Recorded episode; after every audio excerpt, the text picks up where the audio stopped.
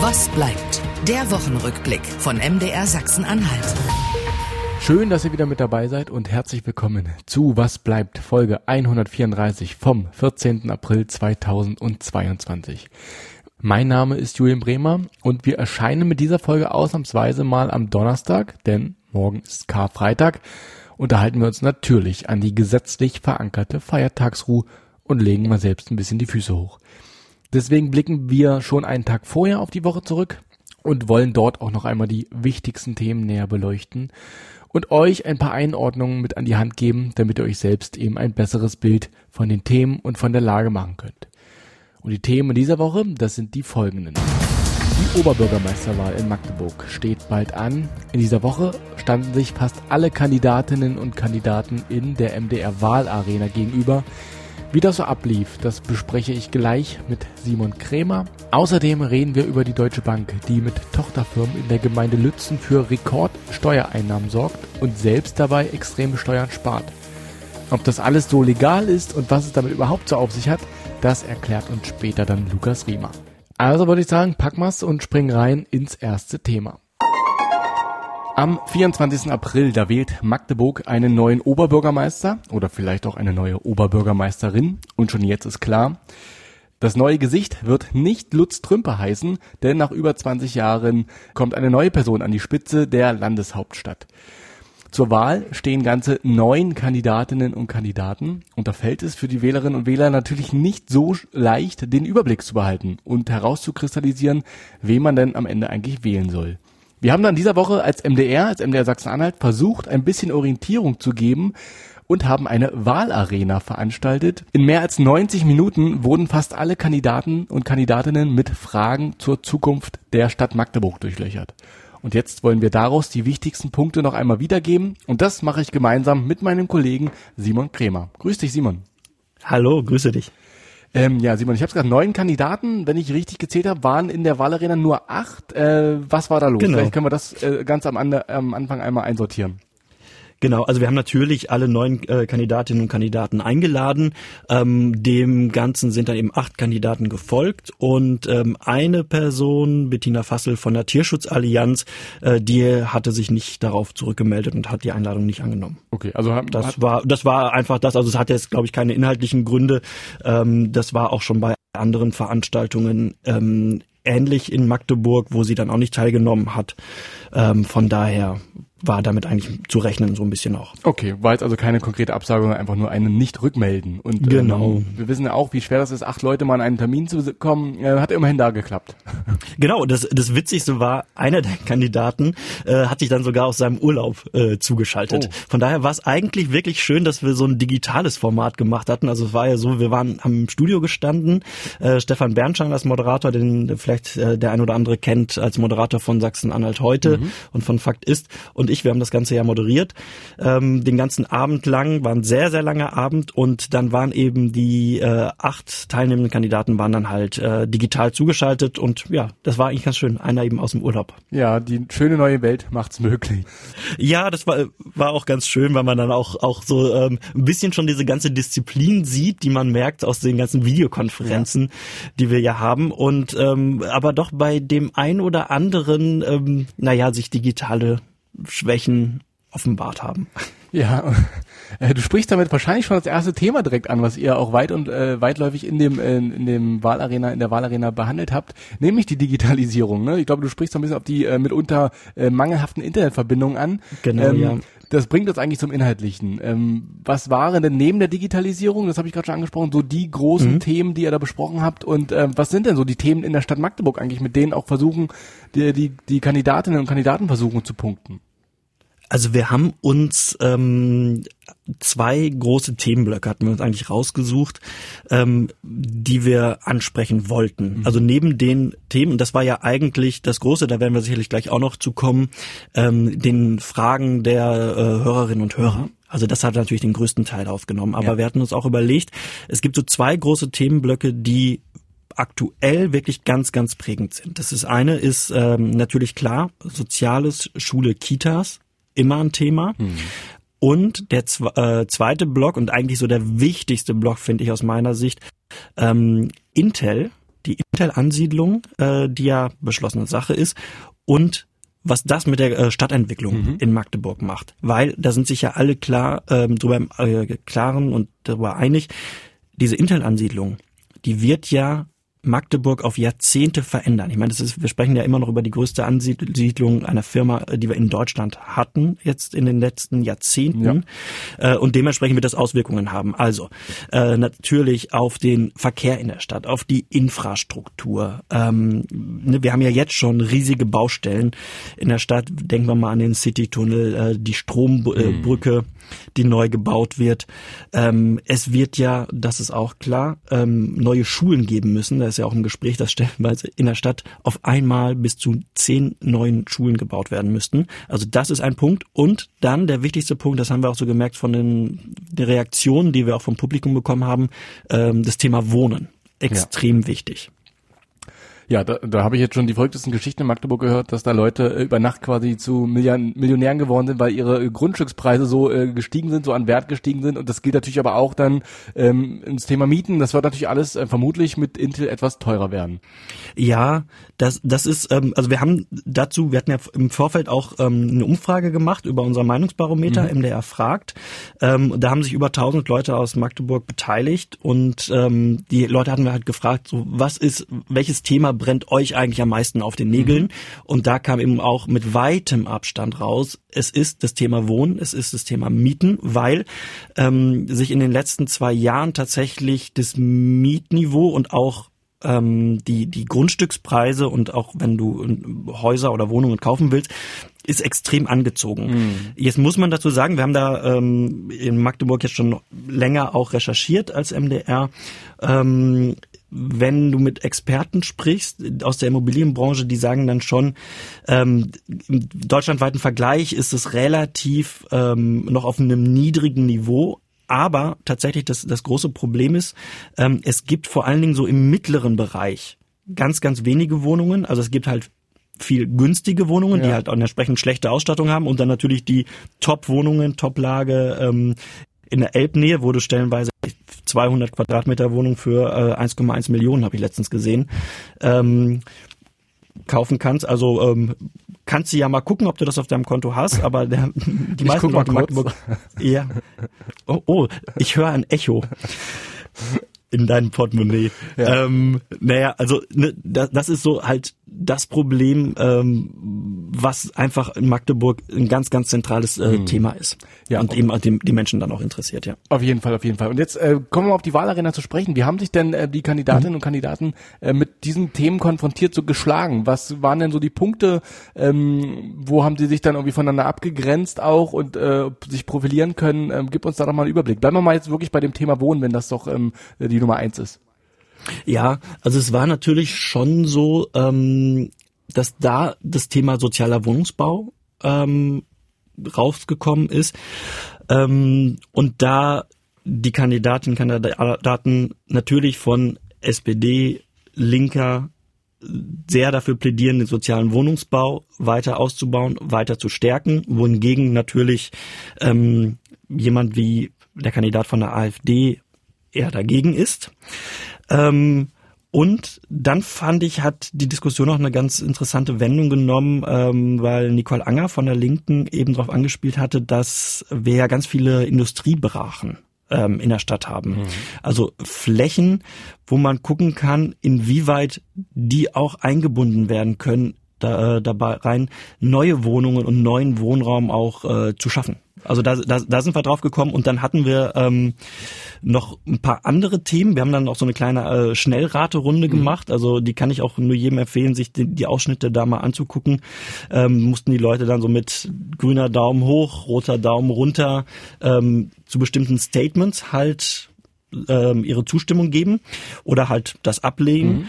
Und äh, da kann ich vielleicht mal ein bisschen was zu sagen. Also ähm, einig waren sich die Leute tatsächlich in dem Punkt, äh, als wir gesagt haben, Magdeburg muss wieder aufgeforstet werden, weil ja in den letzten Jahren ähm, durch diese ganzen Baustellen halt sehr, sehr viele ähm, Grünplätze, Bäume auch ähm, zerstört worden sind. Ja. Da waren sich alle einig. Also über alle Parteigrenzen hinweg. Von AfD über Linke, CDU, SPD und auch ähm, alle parteilosen Bewerber, die mhm. wir ja hatten, die waren sich da einig. Ähm, bei zwei Themen, das ist ganz interessant, waren sich auch alle einig, bis auf der Kandidat der AfD, der als einziger da dagegen war. Das war einmal das Thema, äh, wir brauchen mehr Radwege und eine mhm. bessere Infrastruktur für den Radverkehr. Das sah die AfD anders. Und was ihr auch anders ähm, sieht, ist, ähm, dass Magdeburg als Stadt mehr für den äh, Klima- und Umweltschutz tun muss. Also es gibt ja auch schon Konzepte von der Seiten der Stadt, wie man auch als Stadt beispielsweise bei Starkregenereignissen und so sich darauf einstellen kann, ähm, Grünfassaden an den Häusern, ähm, Solarbedachung etc. Und äh, das wollen auch alle Kandidaten weiter nach vorne treiben, bis auf eben die AfD. Und ähm, es gab eigentlich tatsächlich nur ein Thema, wo so richtig, naja, so ein Dissens ja. geherrscht hat. Ähm, und das war das Thema dritte Elbquerung. Also wir haben ja ne, von, von den Brücken, die haben wir ja schon angesprochen, ja. wo ja auch gerade gebaut wird ähm, in der Innenstadt. Und ähm, dann haben wir auch gefragt, okay, eine dritte Elbquerung wird ja immer wieder diskutiert. Soll es die geben, soll es die nicht geben? Dafür, also für eine dritte Elbquerung, sind ähm, Sarah Biedermann gewesen von den Freien Wählern, Simone Boris, als äh, die ist ja momentan auch amtierende Bürgermeisterin unter Oberbürgermeister Trümper, mhm. äh, Felix Krull von der CDU und ähm, Pasemann von der AfD. Die waren dafür und dagegen Nicole Anger von den Linken, André Jordan von Die Partei und äh, Jens Rösler von der SPD die sehen auch nicht, dass man diese dritte Elbquerung bräuchte. Also das war aber so das einzige Thema, wo wirklich mal Dissens war. Okay, okay. Ähm, wir haben schon eingangs so ein bisschen über das Thema Wohnen äh, geredet, dass das vor allen Dingen ähm, so so ein Thema war, was auch von den Leuten kam über diese MDR fragt äh, Abfrage. Ähm, Gab es genau. da noch weitere Themen, ähm, was den Leuten so wichtig war und äh, wie haben sich die Leute da eingebracht, auch auf die laufenden Diskussionen, die da äh, stattgefunden haben? Gab es da irgendwelches Feedback für euch? Ja, also das war wirklich toll, dass ich, ähm, also erstens im Vorfeld hatten wir ja schon dazu aufgerufen, dass ähm, Leute Mails schreiben konnten, Kommentare schreiben konnten. Ähm, da kam schon sehr viel, aber auch während der Sendung haben wir viele Live-Kommentare über Facebook ähm, reingekriegt, äh, so dass wir also eigentlich gar nicht die Arbeit hätten machen müssen mit den ganzen Fragen, die wir uns überlegt hatten. Ähm, und da war auch ganz klar, also Wohnen, Radwege, Grün, ähm, Stadtbebauung, das war so, waren so die ganz, ganz großen Themen. Ähm, und natürlich auch so das Thema Brennpunkte in der Stadt, also was Ordnung betrifft, was Müll betrifft, mhm. es, weil es ja schon einige Ecken gibt, ne? denken wir an Hasselbachplatz, denken wir an die neue Neustadt, ähm, wo es stellenweise ja schon relativ verdreckt ist und ähm, ja, da haben die Kandidaten und Kandidaten auch eben drüber gesprochen, wo sie auch mögliche Ansatzpunkte sehen, ähm, wie man durch mehr Einsatz von, von Ordnungsleuten, vom Ordnungsamt ähm, eingreifen kann und ähm, ja, Mülleimer neu weiter aufstellen, neue Lichtkonzepte, dass es halt nachts ein bisschen besser aussieht, dass man sich dann nicht unwohl fühlt. Ähm, genau, da wurde dann aber schon relativ hitzig, wie du dir vorstellen kannst, darüber diskutiert. Ja das lief auch, also, also nochmal dann zurück zum Technischen, weil so eine, wir kennen das jetzt mittlerweile seit zwei Jahren Homeoffice äh, etc., äh, so Debatten in so Videoschalten ist ja manchmal auch irgendwie anstrengend, weil dann irgendwie zwei Leute gleichzeitig reden, ihr Mikro anhaben etc. Das war aber bei euch, ähm, gerade wenn es so ein bisschen hitziger wurde, ließ sich das alles ganz gut aushalten, ne? Ja, wir waren da halt, äh, muss man auch sagen, knallhart. Wir haben alle stumm geschaltet mhm. und tatsächlich nur derjenige, der äh, wirklich was gerade gesagt hatte, ähm, da hat man das Mikrofon ausgemacht. Das haben wir auch allen erklärt. Also einerseits ja. im Publikum, andererseits aber natürlich auch den Kandidaten und ähm, haben dann äh, das aber schon so gemacht, also es konnte natürlich jeder zu jedem Thema was sagen, mhm. durfte sich melden dazu und so kam dann eben auch so eine Interaktion zustande. Okay. okay. Also das ist ja ganz wichtig in so Videoschalten, dass man da klare Spielregeln hat und die auch entsprechend durchzieht, sonst ähm, funktioniert ja. das nicht. Ich glaube, da können wir alle ein Lied von. Ja, singen. aber da waren wirklich, also das muss man sagen, äh, da hat die Corona-Pandemie uns echt äh, gut in die Karten gespielt, ja. weil alle sehr, sehr diszipliniert waren. Auch wenn natürlich klar so die eine oder andere Spitze es gegeneinander gab, ähm, aber es haben wirklich alle ordentlich ja. gut gewartet und äh, wir haben ja immer gesehen als Moderatoren, wer gerade die Augen gerollt hat oder wer sich Notizen gemacht hat. Ja, ja, ja. Ähm, Gab es denn, jetzt haben wir gehört, hier und da gab es da mal so äh, Streitpunkte, ähm, oft gab es aber auch Konsens. Ähm, gab es denn jemanden, der dich besonders überrascht hat, positiv oder negativ, sei mal dahingestellt, aber ich meine, weil, also dass jetzt die Grünen oder Partei von der äh, Kandidat, der von den Grünen unterstützt wird, irgendwie für mehr Radwege ist, das ist irgendwie einleuchtend, das ist erwartbar, dass man von der AfD eher dagegen ist, ist irgendwie auch erwartbar. Gab es für dich irgendwelche Überraschungen an dem Abend? Hm. Ist natürlich jetzt schwierig zu sagen ne, vor der Wahl, dass man sich da jetzt nicht auf eine Seite schlägt. Ja. Ähm, aber also ich muss schon sagen, dass die Politiker von den äh, den etablierten Parteien, sage ich jetzt mal, also die, die wirklich auch Erfahrung haben, also ne, Jens Rösler von der SPD, Simone Boris, die seit ähm, Jahren Sozialdezernentin in der Stadt ist, ähm, auch Tobias Krull äh, von der CDU, Nicole Anger von den Linken, Frank Pasemann von der AfD, die sind natürlich die kennen solche Formate. Ja. Die haben ihre Sätze, ähm, die sie, die sie dann auch gut abspulen können, äh, die führen solche Diskussionen und kriegen solche Fragen fast täglich mhm. auch an den Wahlständen dann draußen. Ähm, von daher, ähm, ich sag mal, das war erwartbar, was da kam. Ich war tatsächlich überrascht ähm, von den von den drei Kandidaten, ähm, diese eher so ne, diese Außenseite. Also mhm. einerseits von einer Partei, also die Partei, die Partei, ähm, diese, was ja eigentlich eine Satirepartei ist. Ja. Da habe ich schon echt gedacht, okay, ich bin mal gespannt, was da gleich kommt an, an Sätzen, weil wir haben ja den Leuten vorher auch im Vorfeld Fragebögen zugeschickt, die ja auch bei uns im Internet noch nachzulesen sind. Und dann, wenn dann da schon so Sachen kamen wie, was wollen Sie als erstes ändern? Naja, wir schaffen erstmal alle Faxgeräte ab, die dann noch in der Stadtverwaltung sind. ähm, so, und aber da muss ich wirklich sagen, ähm, der hat von ganz am Anfang gesagt, ähm, dass er seine Parteigenossinnen und Genossen enttäuschen wird, ähm, dass er über Realpolitik spricht. Mhm. Und das hat er eigentlich auch wirklich durchgezogen. Also er hat sich wirklich sehr, sehr ernsthaft mit allen Themen auseinandergesetzt. Ähm, Ideen entsprechend eingebracht ähm, und ich fand schon wirklich auf Augenhöhe mit allen anderen diskutiert. Also das war eine Überraschung. Mhm. Und die zweite Überraschung, die beiden ja doch, muss man so sagen, sehr, sehr jungen Kandidaten. Also Sarah Biedermann von Freien Wählern mit 24 Jahren die jüngste Kandidatin und Thiel Hiesenhut äh, mit 27 Jahren, der gerade ähm, davor ist, seine, seine Studienarbeit abzuschließen. Okay, wow. Also der ist noch, noch Student. Ähm, die beiden waren auch im, in Vorgesprächen sehr nervös, so wussten dann natürlich nicht, was auf sie zukommt. Und da muss ich sagen, die haben das auch extrem souverän gemacht, ähm, hatten sehr viele Ideen, haben sich sehr intensiv mit den Problemen in der Stadt auseinandergesetzt, wussten beide natürlich nicht, ähm, äh, wie sie es finanzieren wollen, wenn sie denn gewählt werden würden, haben das aber auch offen und transparent so gesagt.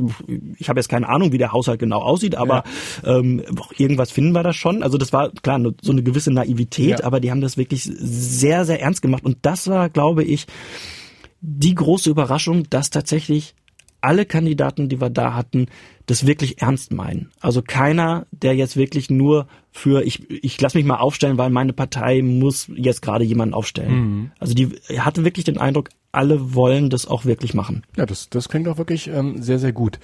Ähm, das hat man schon gesagt, ähm, hier und da, ähm, oft gab es einfach auch Konsens, wo sich alle einig waren. Glaubst du denn, dass diese Wahlarena oder hat sie dir denn, also den Leuten geholfen hat ähm, bei der Entscheidungsfindung, wo sie ihr Kreuzchen machen? Ähm, konnten sich da Kandidaten ein bisschen profilieren, sich voneinander unterscheiden? Äh, mein, gab, glaubst du schon, dass es jetzt nach den über 90 Minuten da ähm, in den Gesichtern Magdeburgs klarere ähm, äh, Bilder gibt? Ja, äh, glaube ich schon, weil unser Format ja auch wirklich darauf ausgelegt war, ähm, dass die Fragen von außen kamen.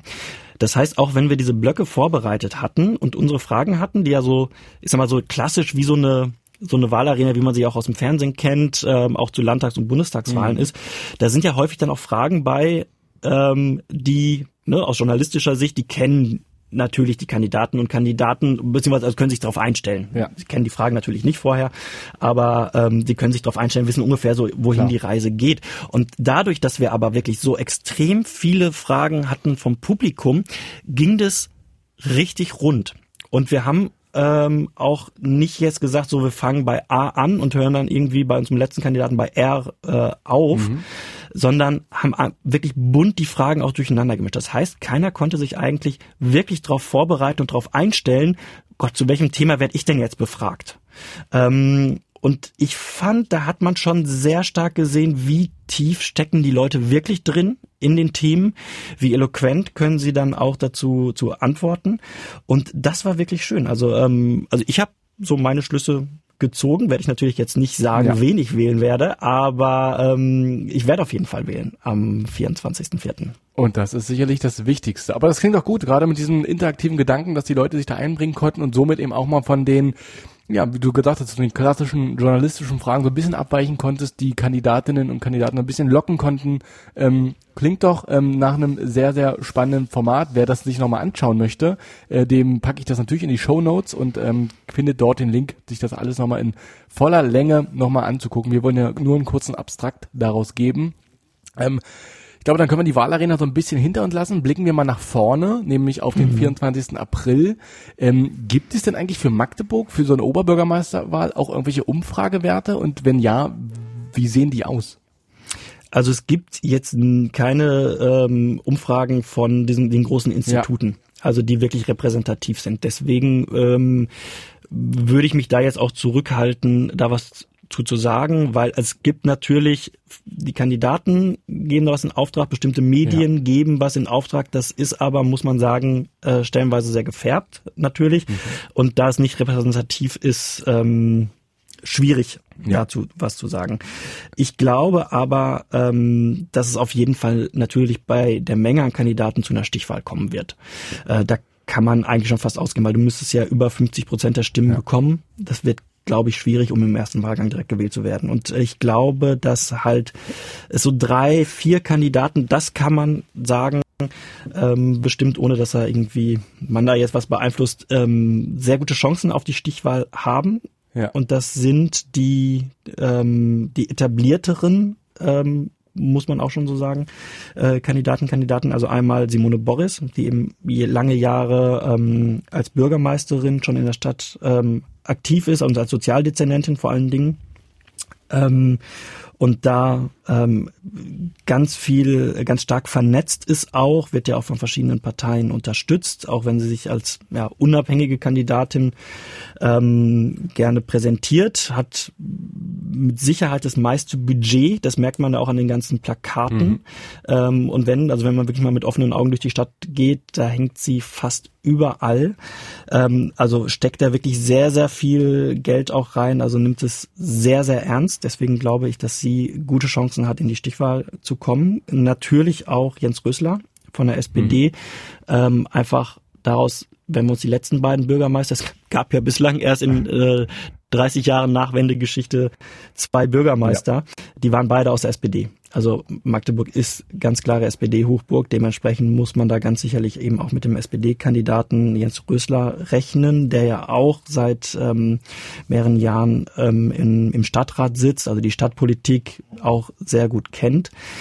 Dann glaube ich noch, ähm, auf Tobias Kohl müssen wir noch gucken der könnte auch Chancen haben. Der CDU-Kandidat ähm, ist den ein, einigen doch bekannt in der Stadt als Landtagsabgeordneter ähm, und Verwaltungsfachmann und sicherlich auch äh, Frank Pasemann von der AfD. Der ist zwar also aus der AfD rausgeworfen worden, muss man dabei sagen. Mhm. Ähm, also seine eigene Partei hat ihn ausgeschlossen, weil er diesem rechtsextremen Flügel eben nahe steht und weil ihm vorgeworfen wird, äh, dass er sich antisemitisch geäußert hat.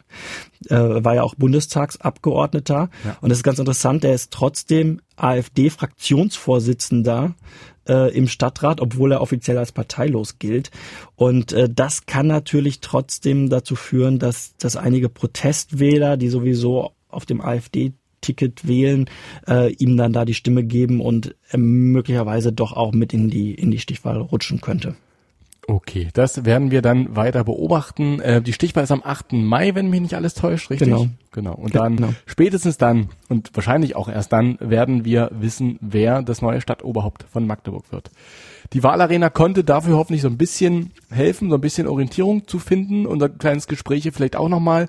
Und dann können wir das Gespräch nämlich abbinden mit der letzten Frage, die wie immer lautet. Und was bleibt? Es bleibt vor allen Dingen spannend, würde ich sagen. Also klar ist, einfach, es endet eine Ära. Nach 21 Jahren Lutz Trümper als Oberbürgermeister, der sehr bekannt ist, auch gerade für seine Ecken und Kanten, die er hat, ähm, wird es auf jeden Fall einen anderen Politikstil auch in der Stadt geben. Das sagt Simon Krämer. Mit ihm habe ich darüber gesprochen, was uns denn vor der OB-Wahl alles in Magdeburg so erwartet und vor allen Dingen haben wir über die MDR-Wahlarena in dieser Woche gesprochen, wo fast alle Kandidatinnen und Kandidaten nochmal ihre Positionen kundtun konnten. Simon, wie immer vielen Dank für deine Zeit und für deine Einschätzungen. Sehr gerne. Die Gemeinde Lützen im Bogenlandkreis ist in Sachsen-Anhalt die mit Abstand reichste Gemeinde bezogen auf die Einwohnerzahl und nimmt auch die meisten Gewerbesteuern ein. Nun verfügt Lützen zwar auch über zwei Gewerbegebiete, aber Haupteinnahmequelle, das dürften Tochterfirmen der Deutschen Bank sein. Nun war mir Lützen jetzt nicht wirklich als Hochburg für den Finanzsektor bekannt und wenn man vor Ort ist, sieht es auch nicht wirklich danach aus. Also es ist eher ein idyllisches Dorf, ohne Hochhäuser und ohne Menschen in Anzügen, die aufgeregt mit Handy am Ohr über die Straße laufen. Stattdessen findet man an einem Feuerwehrgerätehaus ein Klingelschild, das auf Unternehmen der Deutschen Bank hinweist. Klingt auf den ersten Blick irgendwie ein bisschen dubios, oder? Mein Kollege Lukas Riemer, der hat sich das mal genauer angeschaut und sich die Frage gestellt, ob das da alles mit rechten Dingen vor sich geht und was das überhaupt zu bedeuten hat. Hallo Lukas. Moin Julian. Ja, ich glaube, wir müssen erstmal versuchen, das einzuordnen, was diese mystische Anmoderation zu bedeuten hat und ähm, was es da mit der Deutschen Bank in Lützen auf sich hat. Also die haben da verschiedene Tochterfirmen angesiedelt. Was genau machen die da und wo sitzen die? Vielleicht kannst du das alles mal beschreiben für uns. Ähm, ja, genau. Ähm, die sitzen tatsächlich noch nicht mal direkt in Lützen, äh, also in der Kernstadt. Lützen ist ja wie oft in Sachsen-Anhalt so eine äh, Gemeinde, die aus ganz vielen äh, Stadt- und mhm. Dorfteilen besteht. Und diese besagten Tochterfirmen der Deutschen Bank, die du da gerade angesprochen hast, ähm, die sitzen im Ortsteil Sössen. Und Sössen ist so, wie du es schon ganz gut beschrieben hast, eben tatsächlich ein ganz idyllisches kleines Dörfchen, so um die 200 Einwohner, man fährt da rein, sieht alte Fachwerkhäuser, so alte Höfe, ein paar neue Einfamilienhäuser, die gerade frisch gebaut worden sind. Und äh, dann am Stadtrand sieht man, ähm, Stadtrand ist schon übertrieben, am Dorfrand sieht man so ein typisches äh, Feuerwehrgerätehaus, wie man das ja aus jedem kleinen Dörfchen kennt. Ja.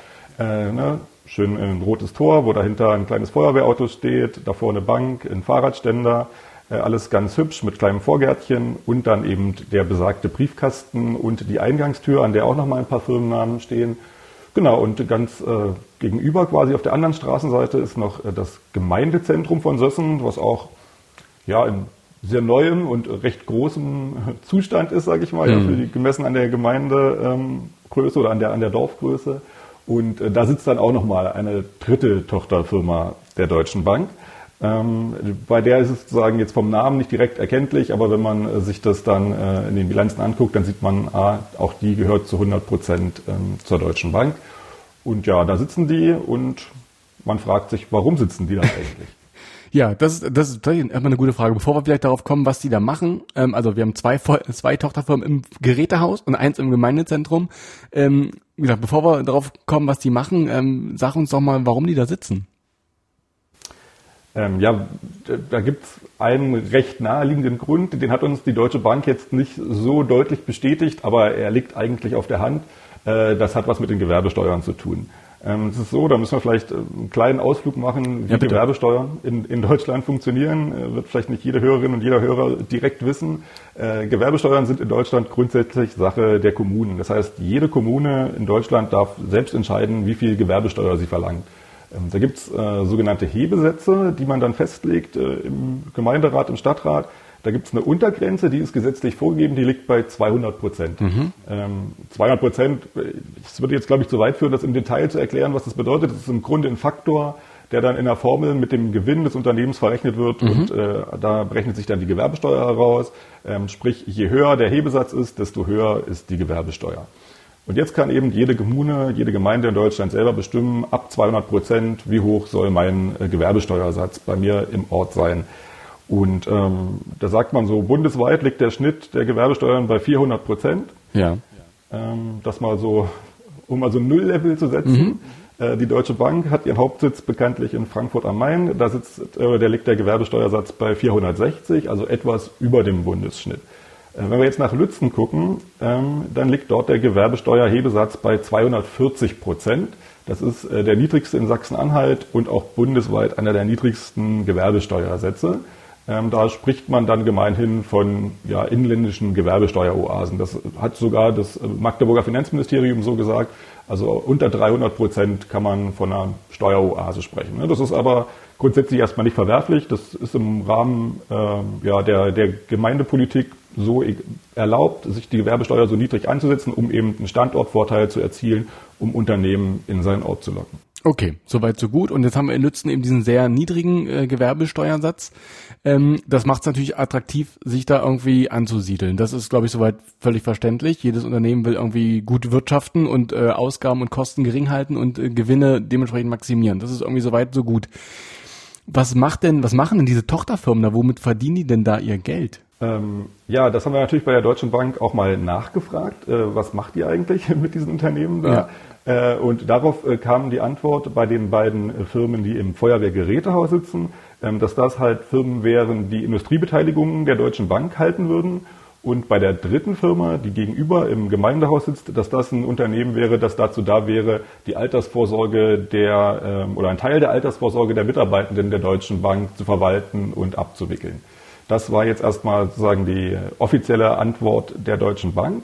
Was allerdings interessant ist, ist, wenn man sich dann die Bilanzen der Unternehmen anguckt. Ja. Ähm, das sind, äh, wie gesagt, drei Unternehmen. Wir haben von zwei der Unternehmen eine ausführliche Bilanz vorliegen. Von dem dritten äh, haben wir es war eine Bilanz, die allerdings nicht ganz aussagekräftig ist. Das hat was mit der Rechtsform der Unternehmen zu tun. Je nachdem, ob das eine GmbH oder eine GmbH und KKG ist, sieht halt die Bilanz ein bisschen anders aus. Und ähm, mit den Bilanzen der beiden GmbHs sind wir zu einem, oder bin ich zu einem äh, Professor in Magdeburg gegangen, zu Sebastian Eichfelder. Der ist Professor für betriebswirtschaftliche Steuerlehre an der Otto von Guericke Uni in Magdeburg. Und dem habe ich das halt mal gezeigt und habe ihn gefragt, ja, wie er diese Bilanzen mhm. einschätzen würde, weil er da mit Sicherheit deutlich mehr Ahnung hat als ich, äh, der ich jetzt auch nicht von Hause aus ein BWL-Experte bin. Ähm, und der hat das auch freundlicherweise getan und äh, der hat dann äh, mir gesagt, das wäre erstmal auf jeden Fall für ihn ein Paradebeispiel für aggressive Steuervermeidung, ähm, was die da machen und hat sozusagen ähm, zumindest bei der einen Tochterfirma, wo das wohl in der Bilanz recht deutlich ersichtlich ist, auch so ein bisschen das Modell erklärt. Ähm, grundsätzlich geht es im Grunde immer darum, dass man als Unternehmen versucht, die Steuern an dem Ort oder an dem Ort, wo die Gewerbesteuer hoch ist, natürlich den Gewinn ein bisschen zu minimieren und dafür Gewinne in andere Orte zu schieben, wo die Gewerbesteuer niedriger ist, weil man dann natürlich diese Ersparnis hat, weil man dort weniger Steuern zahlen muss. Und das scheint zumindest in, beim Fall von einem dieser drei Tochterunternehmen der Deutschen Bank so zu funktionieren, dass dieses Unternehmen im Grunde ähm, der Deutschen Bank Kredite gibt mhm. und die Deutsche Bank dadurch für diese Kredite Zinsen zahlen muss. So, diese Zinsen, die senken dann ja erstmal den Gewinn der Deutschen Bank in Frankfurt sind aber gleichzeitig Gewinn der Tochterunternehmen in Lützen. Mm. Und so hat man sozusagen in dem einen Modell ähm, den Gewinn verschoben und hat dann dort ähm, ja, die Steuern in Lützen zu zahlen statt in Frankfurt. Das ist in dem Sinne interessant, weil ja die Deutsche Bank gesagt hat, diese Unternehmen wären dazu da, Industriebeteiligungen zu halten. Ja.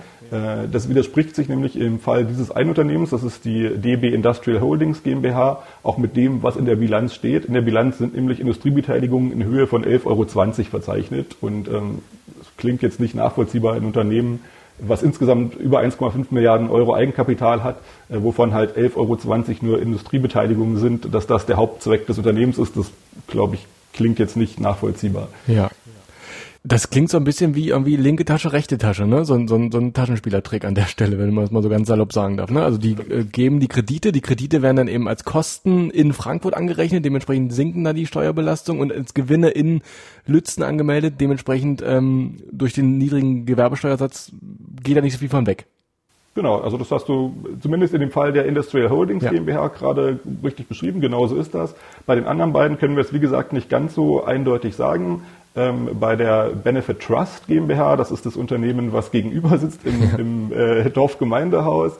Äh, da sagt äh, Professor Eichfelder, äh, das scheint für ihn tatsächlich äh, eine klassische Holding zu sein.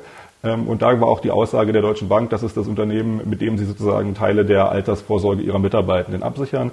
Ähm, das können wir jetzt nicht näher bewerten. Ähm, und bei dem dritten Unternehmen, der DB Industrial Holdings Beteiligungs GmbH und KKG, da haben wir nicht genug Einblicke, um das ähm, en Detail beschreiben mhm. zu können. Aber bei dem einen Beispiel, was wir uns ganz genau angeguckt haben, da ist es genauso, wie du es gerade beschrieben hast. Okay, verstehe. Also steht erstmal der Verdacht im Raum, dass man damit, also muss man ja auch mal sagen, ne, das ist ja also wir kommen noch zu dem rechtlichen gleich, aber im Prinzip ist es ja erstmal als Unternehmen völlig nachvollziehbar, dass man versucht, eben die Steuerbelastung möglichst gering zu halten. Im Zweifel müssen sind Aktienunternehmen sogar das ihren ihren äh, Anteilnehmern, ihren Aktionären sogar verpflichtet, so gut zu wirtschaften, wie es nur geht. Ähm, von daher ähm, so weit so gut. Haben wir erstmal eine Bestandsaufnahme gemacht. Genau. Du warst ja auch vor Ort und es gibt ja wie gesagt auch durchaus Zweifel, wie wir es ja auch gerade schon an der Hand der Bilanzen irgendwie erkennen kann. Ähm, hat sich da vor Ort noch mehr stutzig gemacht? Ähm, genau, also, also vielleicht da nochmal noch mal ein Punkt mehr zu den, zu den Bilanzen, der auch schon uns ein bisschen stutzig gemacht hat. Ja. Äh, nämlich das ist, das ist der Punkt der, der Büroausstattung. Mhm. Also in der Bilanz ist auch verzeichnet, ähm, wie viel, ja, wie viel ist die Ausstattung, die Geschäftsausstattung eines Unternehmens wert. Ähm, und da sind wir halt äh, auf die Werte gestoßen bei der Benefit Trust GmbH, das ist also die in dem äh, Dorfgemeindehaus, dass die in, in der Büroausstattung im Wert von 52 Euro hat und die äh, Industrial, DB Industrial Holdings GmbH im Feuerwehrgerätehaus. Äh, eine der beiden Firmen dort hat eine Büroausstattung im Wert von 26 Euro und ein paar Cent. Ähm, und da fragt man sich dann ja schon, okay, wie will man mit, einem, mit einer Ausstattung von 26 Euro ein Büro betreiben? Ja. Und dann, äh, dann sind wir da halt mal hingefahren, also zweimal sogar und äh, wir haben natürlich auch bei der Deutschen Bank nachgefragt, ob wir uns die Büroräume mal angucken dürfen, ob sie uns mal reinlassen würden. Äh, das wurde leider abgelehnt. Und dann sind wir einfach mal auf gut Glück an zwei verschiedenen Tagen dahin gefahren und haben geguckt, ob wir vielleicht mal zufällig jemanden mhm. antreffen und einfach mal äh, so reingehen können. Aber da waren wir leider nicht erfolgreich. Also sprich, es war jedes Mal die Tür verschlossen, wir haben geklingelt, es hat auch niemand aufgemacht. Und generell wirkte das Haus jetzt, soweit man das eben von außen beschreiben kann, so, als wäre da jetzt in dem Moment gerade niemand ähm, vor Ort gewesen. Ja, und in dem Feuerwehrgerätehaus war jetzt auch nicht gerade ein Feuerwehrkamerad, der irgendwie sagen konnte, ja, ja, die sind gerade irgendwie zu Tisch oder weiß ich nicht was. Da war, nee, da, da, da war leider gar nichts. Wie gesagt, man, man muss sich das auch so vorstellen, wie wir es ja eingangs schon beschrieben haben. Das ist wirklich ein kleines, verschlafenes Dorf und mhm. dieses Feuerwehrgerätehaus steht dann auch noch so ein bisschen im Grunde schon am Dorfrand, also in Sichtweite des, des Dorfausgangsschildes. Ähm, also da ist wirklich tagsüber so ein bisschen der Hund begraben.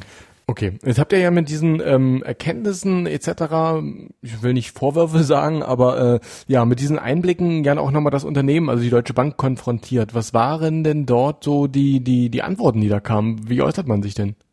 Genau, die, die Deutsche Bank sagt, äh, zum einen haben wir natürlich gefragt, warum sie sich äh, für den Standort Lützen entschieden haben.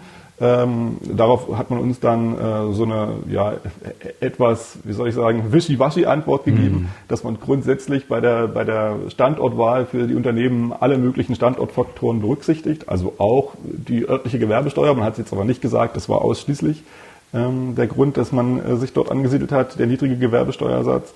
Ähm, und dann haben wir natürlich gefragt, ja, sind denn da Mitarbeitende vor Ort und äh, wie viele Mitarbeitende haben diesen Firmen überhaupt?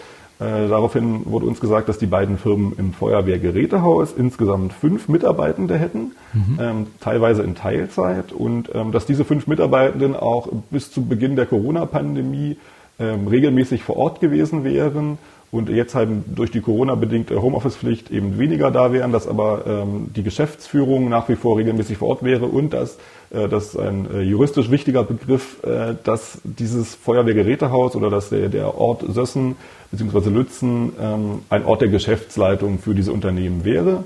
Und bei der Benefit Trust GmbH hat man uns gesagt, dass diese zwei Mitarbeitende hätte, ebenfalls teilweise in Teilzeit und aber ansonsten das Gleiche dort auch gilt, eben, dass die Mitarbeitenden äh, bis zur Corona-Pandemie regelmäßig da gewesen wären, dass es die Geschäftsführung regelmäßig vor Ort ist und dass es ein Ort der Geschäftsleitung äh, dieses Unternehmens ist. Ja, okay, also das ist ja, also kann ja tatsächlich sein, ne? Das können wir sich nachprüfen. Das äh, ne, Homeoffice haben wir irgendwie alle ähm, gehabt oder viele von uns etc. Von daher ist das erstmal die Antwort an sich plausibel soweit, ne? Genau. Ähm, was äh, gibt's denn irgendwie ähm, aus der Gemeinde? Ich habe gerade schon mit, mit den Feuerwehrkameraden versucht, aber gibt's denn aus der Gemeinde irgendwelche ähm, Stimmen dazu, wie sich dazu geäußert wird? Ähm, ich meine, muss man ja auch mal so sagen, ne? für Lützen ist das natürlich äh, was Tolles, weil da natürlich e extreme äh, Gewerbesteuereinnahmen äh, reinkommen, das natürlich die die den Gemeindehaushalt extrem aufhübscht. Ähm, wie sind denn oder, oder ist man sich da irgendwie auch irgendwelchen Problemen bewusst? Konntest du da mit Leuten sprechen? Ja, das, das ist vielleicht das nächste, was einen, äh, wenn man da als Journalist vor Ort äh, recherchiert, stützig macht, dass man wirklich auf eine Mauer des Schweigens trifft. Mhm. Ähm, also man, man kommt wirklich nicht weiter. Ähm, ganz am Anfang, als der Bürgermeister quasi noch gar nicht wusste, wer ich bin und, und zu welchem Thema ich recherchiere, mhm. da konnte ich ihn einmal ganz kurz sprechen, telefonisch. Ähm, und er hatte mich dann auf seine Finanzchefin äh, verwiesen, mit der habe ich dann auch einmal ganz kurz telefoniert und eigentlich auch ganz erstmal auf den ersten Moment kooperativ. Sie meinte, sie hätte jetzt gerade keine Zeit, mit mir zu sprechen. Ich soll mich doch irgendwie in ein, zwei Tagen nochmal melden und dann könnten wir das besprechen. Und ab dem Moment äh, wurde es dann wirklich ein bisschen skurril. Also ähm, ich hatte tatsächlich den Eindruck, dass man einfach ignoriert, wenn ich anrufe. Also man offenbar meine Telefonnummer sich gemerkt mhm. hatte also ich, ich habe jetzt nicht die akute Zahl, die ich, dir, äh, die ich mitgezählt habe, aber ich würde schätzen, ich habe sicherlich 15 bis 20 Mal versucht, mhm. über, über einen Zeitraum von zwei Wochen diese Frau zu erreichen oder auch den Bürgermeister. Das war nicht mehr möglich ab dem Moment. Ähm, wenn ich dann mal im Sekretariat angerufen hatte, dann hieß es ja, die sind gerade nicht am Platz, sie würden sich zurückmelden. Ähm, ich habe E-Mails geschrieben, auf die einfach keine Antwort kam, bis ich dann irgendwann gesagt habe äh, oder sie darauf hingewiesen habe, dass sie ja als Behörde auch verpflichtet sind, der Presse Auskünfte zu geben, mhm. worauf ich dann wirklich extrem kurz angebundene Antworten bekommen habe, eben im Rahmen dessen, äh, dass sie eine Auskunftspflicht gegenüber der Presse haben. Ich habe dann versucht, ähm, ja, mit Leuten so im Umfeld der Stadt zu sprechen, äh, zum Teil also auch mit Leuten, die äh, bei der Stadt angestellt sind, aber in, in, komplett anderen Rollen, hatte dann auch Gesprächstermine, die dann äh, ganz kurz vorher abgesagt wurden, ohne Begründung. Ähm, ich habe mit äh, Leuten aus dem Stadtrat gesprochen, die waren dann äh, zum Teil bereit, mit mir so hinter den Kulissen zu sprechen, aber eben ohne, dass ich sie jetzt zitieren mhm. darf oder ihre Namen nennen darf. Und dann habe ich äh, eine Dame aus dem Stadtrat ähm, gefunden, die dann doch noch bereit war, mit uns offen zu sprechen. Und zwar ist das äh, die Frau Krössmann, das ist die Fraktionsvorsitzende der Linken im Stadtrat von Lützen. Ähm, die ist äh, 72 Jahre alt, ist da auch in, äh, sage ich mal, ein Urgestein in der äh, ja. Kommunalpolitik. Und äh, die war dann äh, bereit, ein bisschen mit uns zu sprechen. Und die hat natürlich genau das gesagt, äh, was ja auf der Hand liegt, was du auch schon gesagt hast, dass natürlich die Stadt Lützen auch extrem davon profitiert, dass diese Deutsche Bank da ist. Ja. Äh, wir waren da auch vor Ort, haben uns ja ein bisschen umgesehen das ist erstmal grundsätzlich schon mal eine relativ gepflegte ähm, Kleinstadt, ne? alles ganz ordentlich, ähm, relativ wenig Leerstand, alles in einem guten Zustand und, und was direkt auffällt, sehr viele Baustellen. Ja? Mhm. Ähm, und die bauen gerade zum Beispiel ein großes Museum, äh, da bei der Gustav Adolf Gedenkstätte, kennt vielleicht der eine oder andere, der schwedische König Gustav Adolf ist ja im Dreißigjährigen Krieg, wenn mich nicht alles täuscht, in Lützen gefallen. Da gibt's äh, eine Gedenkstätte am Ortsrand. Äh, da, die wird gerade mit einem riesigen Museumsneubau ähm, ergänzt. Die bauen gerade äh, einen neuen großen Kindergarten. Wenn man da so der, der ähm, sag ich mal, der Studie auf dem Bild glauben kann, die da an der Baustelle steht, dann wird das auch wirklich ein relativ spektakulärer Kindergarten für so einen kleinen Ort. Ja. Ähm, die machen ihre Straßen neu. Also da ist wirklich alles äh, äh in, in bestem Zustand. Die Frau Kosma hat uns noch erzählt, dass sie äh, gerade auch erst ihr Schwimmbad ähm, für viel Geld neu gemacht haben mhm. da im Ort.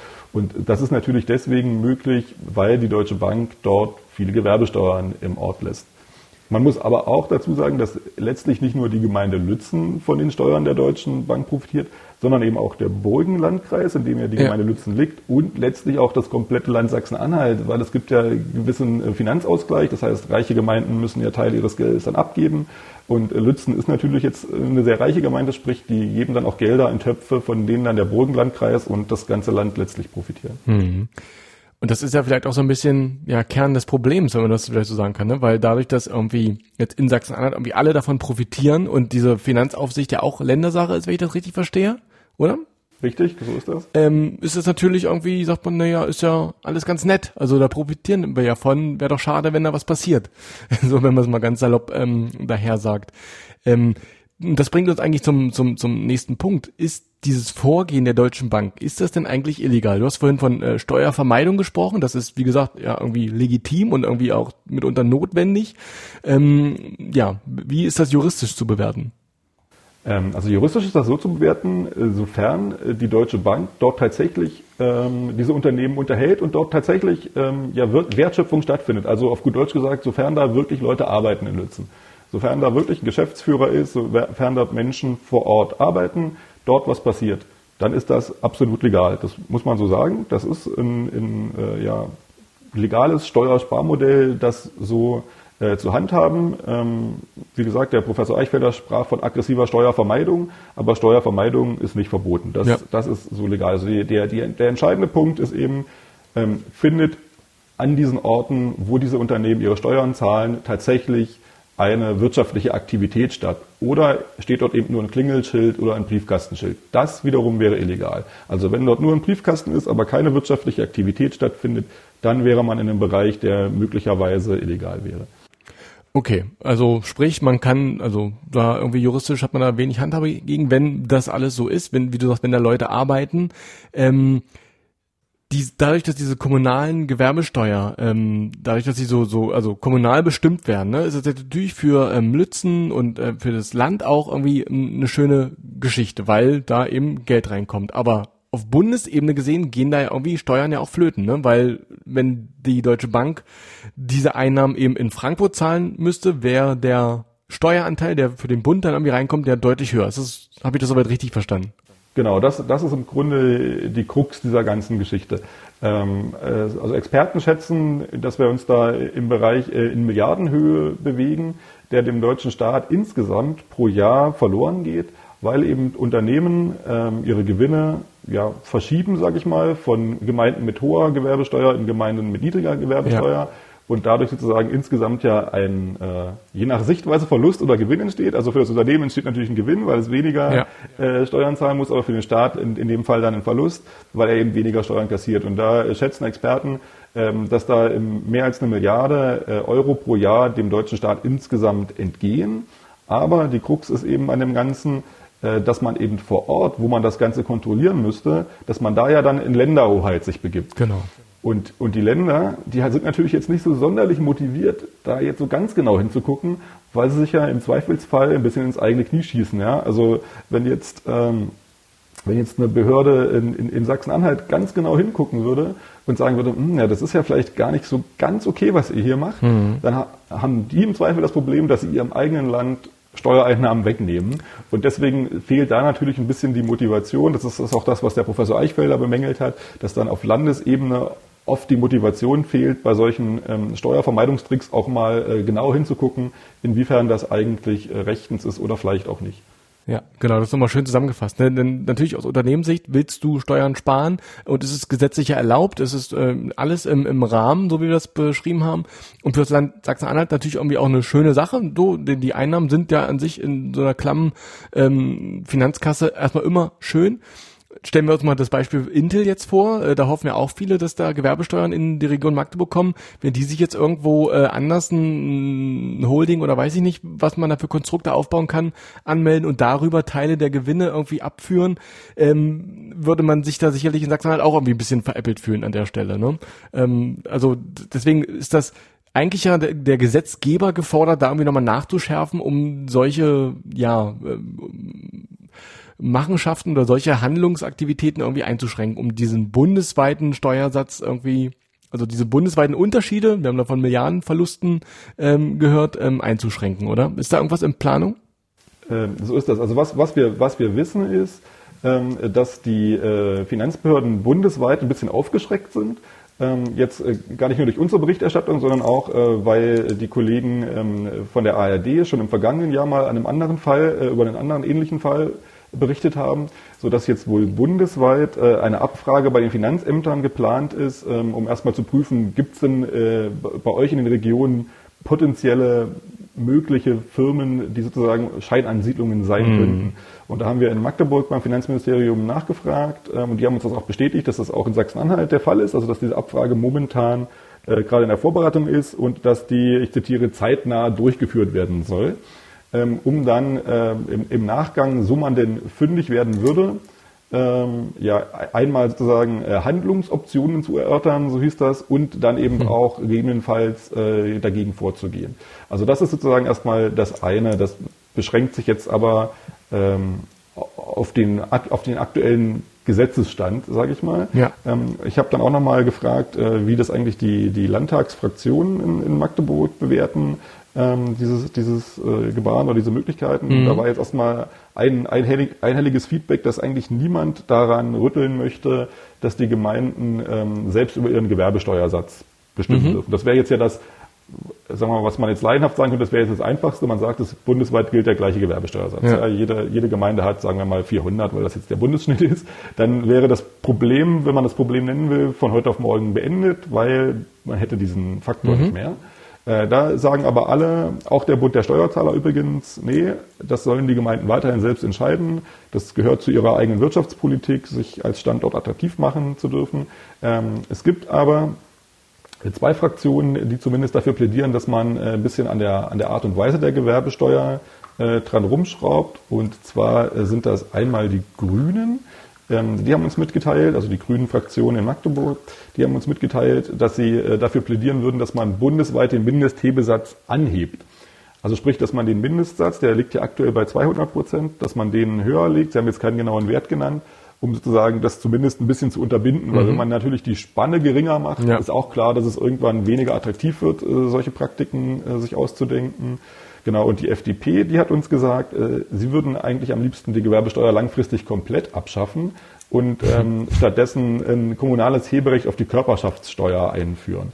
Ähm, wo sich dann, äh, da bin ich jetzt allerdings auch zu wenig äh, Steuerberater und mhm. Steuerexperte, wo sich dann mit Sicherheit allerdings wieder andere Möglichkeiten eröffnen würden, wie man auch dort dann wieder ähm, tricksen könnte, um den, um den jeweiligen Satz möglichst gering okay. zu halten. Okay, verstehe. Aber sprich so konkrete Vorhaben, also es gibt diese Untersuchungen, ähm, aber so konkrete Vorhaben, das irgendwie anzupacken, gibt es äh, auf Landesebene und auch auf Bundesebene so stand jetzt nicht. Außer dieses Aufschrecken, was du beschrieben hast. Aber das genau, also es gibt es gibt diese eine diese eine Abfrage. Man will jetzt einmal gucken, wo in Deutschland weit gibt es eigentlich diese indemnischen hm. Steueroasen und haben sich da möglicherweise ähm, Scheinansiedlungen oder äh, wie man im Volksmund immer so schön sagt, Briefkastenfirmen angesiedelt. Ja. Und wenn man fündig wird, dann will man gucken, wie kann man darauf reagieren. Äh, wie gesagt, in Magdeburg hat man uns gesagt, wenn wir fündig werden sollten, dann würden wir da auch strikt gegen vorgehen. Ich habe dann auch nochmal nachgefragt, äh, ja, seid ihr denn in der Vergangenheit schon mal fündig geworden? Daraufhin kam dann die Antwort, was ich auch ganz interessant finde, dass es darüber keine Erhebungen geben würde. Mhm. Also fragt man sich natürlich auch ein bisschen, wie das Finanzministerium führt jetzt nicht Buch darüber, ob sie Briefkastenfirmen finden oder nicht. Klingt jetzt irgendwie auch ein bisschen ausweichend. Ähm, und äh, Professor Eichfelder, mit, mit, dem wir ja viel gesprochen haben, mit dem ich viel gesprochen habe der, bei der ganzen Geschichte, äh, der meinte auch, ja, äh, er hat auch gewisse Zweifel, ob dann wirklich am Ende in der Praxis was passiert, weil ähm, das Dilemma ist ja nicht aufgelöst. Es wäre trotzdem immer noch so, dass man sich letztlich eigene Einnahmen selbst wegschneiden würde. Ja, genau. Vielleicht äh, bräuchte es da irgendwie so eine unabhängige ähm, äh, Aufsichtsstelle oder ich weiß auch nicht. Äh, in der Stelle haben wir in anderen genau. Bereichen ja auch immer mal wieder irgendwie diese Forderung. Ähm, erscheint mir hier irgendwie auch sinnvoll. Genau, das, das war auch das, was Professor Eichfelder sagte. Er meinte, es müsste entweder eine Bundesbehörde geben hm. oder eben zumindest eine übergeordnete Aufsichtsbehörde, die genau dafür sorgt, dass sozusagen die Länder da ähm, ja, den Blick hinlenken, wo sie ihn hinlenken sollten und nicht in ihrem eigenen Interesse so ein bisschen ja, weggucken. Ja, also genau, niemand schießt sich gern äh, ins eigene Bein. Ähm, gut. Ich glaube, dann können wir das Thema an der Stelle ähm, beenden und zur letzten Frage kommen, die natürlich wie immer heißt. Und was bleibt? Ja, die, die Erkenntnis, äh, dass Unternehmen äh, ja alles machen, was irgendwie im Rahmen der Legalität, vielleicht auch manchmal ein bisschen am Rande der Legalität ist, ähm, um ihre Gewinne zu steigern. Ähm, und dass es durchaus Reformbedarf gibt, in meinen Augen, ähm, das Ganze zumindest äh, ja ein bisschen einzudämmen oder zumindest um da mal genauer hinzugucken und auch zu prüfen, ob es eben noch im Rahmen der Legalität ist oder vielleicht schon äh, nur noch am Rande der Legalität. Das sagt Lukas Riemer. Mit ihm habe ich darüber gesprochen, warum die Steuereinnahmen im, in der Gemeinde Lützen so hoch sind und äh, dass die Deutsche Bank sich äh, juristisch zwar im Rahmen bewegt, aber ob das moralisch so auch im Rahmen ist, das muss jeder für sich selber bewerten. Lukas, vielen Dank für deine Zeit und für deine Einschätzungen. Ja, sehr gerne. Ja, damit können wir diese Woche dann abschließen und ich kann euch ruhigen Gewissens in die Osterfeiertage entlassen. Ich wünsche euch ein paar schöne Tage und dass sie genau so werden, wie ihr euch das vorstellt. Und zum Abschluss natürlich noch der Aufruf, dass ihr uns gerne Feedback senden könnt, was euch gut gefallen hat, was wir besser machen könnten, was wir überhaupt mal besprechen könnten. Teilt uns einfach mit und zwar am besten per Mail an die Adresse urbi.orbi.de. Das war natürlich nur ein kleiner Scherz vor den Osterfeiertagen. Die korrekte Adresse lautet natürlich wasbleibt.mdr.de. Vielen Dank für eure Aufmerksamkeit. Wir hören uns wieder in der kommenden Woche. Bleibt uns treu. Ich würde mich freuen. Was bleibt? Der MDR Sachsen-Anhalt Wochenrückblick.